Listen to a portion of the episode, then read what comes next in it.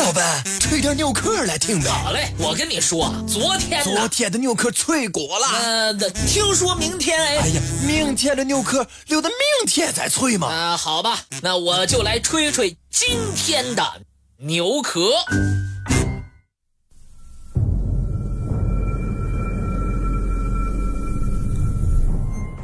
贾鲁人生活在西新几内亚中部的山谷中的密集的村子里。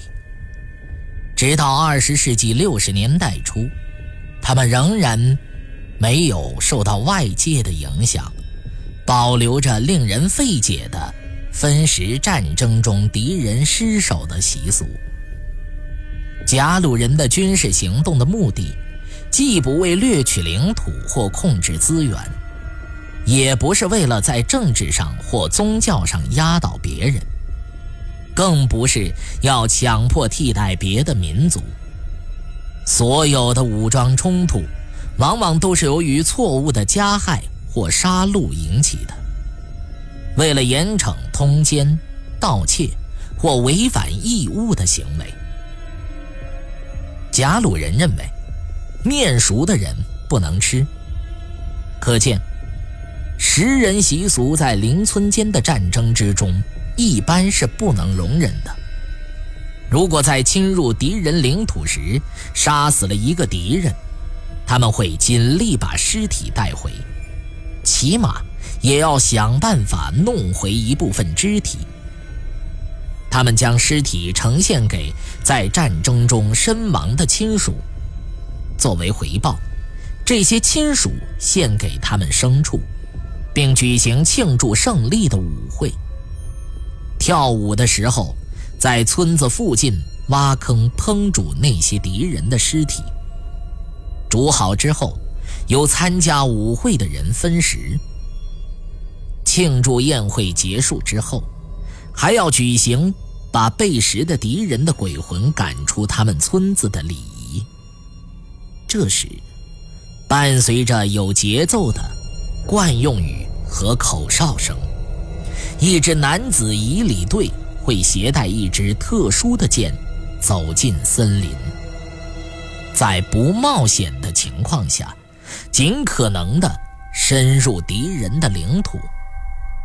司仪将一小块肥猪肉附在剑上，然后有弓箭手把这支箭。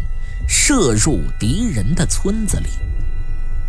贾鲁人相信，这样就把那些鬼魂赶离了他们自己的村子。贾鲁人的这一种吃人的习俗，引起了人类学家们极大的兴趣和关注。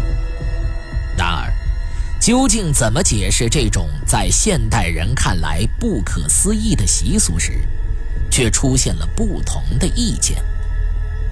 有的人类学家认为，这是甲鲁人野蛮性和病态欲的反应；有的人类学家则认为，这是甲鲁人出于报复心理而采取的一种最高复仇行动。另外，有一些人类学家认为。从文献记载、考古发现，还有人类学和民族学的考察来看，亚、非、欧、美、澳诸洲的先人和原始部落，都存在食人和猎头现象。贾鲁人的食人习俗，因此是有待于对这一类较为普遍的人类史现象深入研究，才能够探明。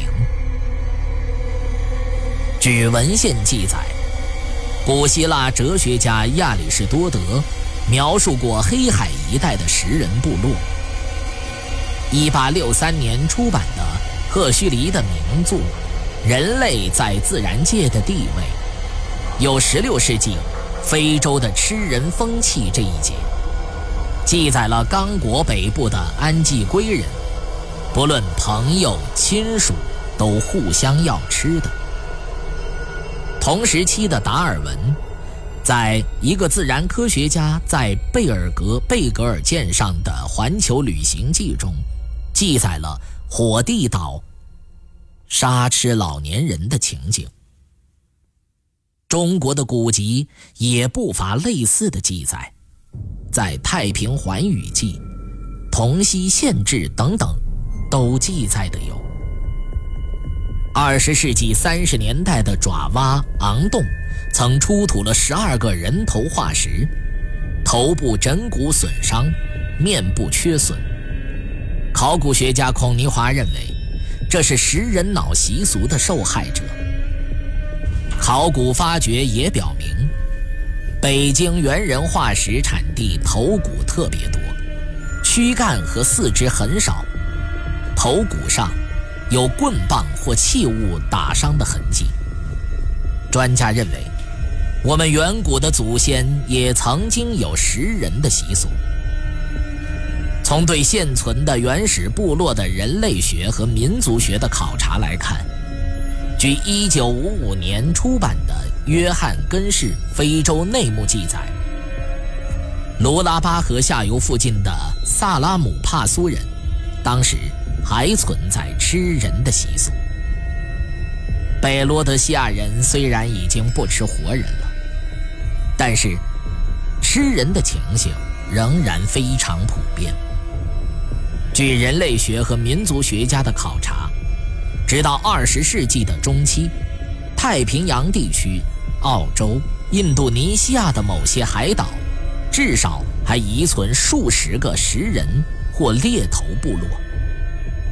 由此可见，把甲鲁人的吃人习俗放到人类长河中来比较研究，更有利于破解他们的谜题。看来。要彻底揭开甲鲁人食人习俗的谜题，还需要等待着人类学家们的进一步探讨。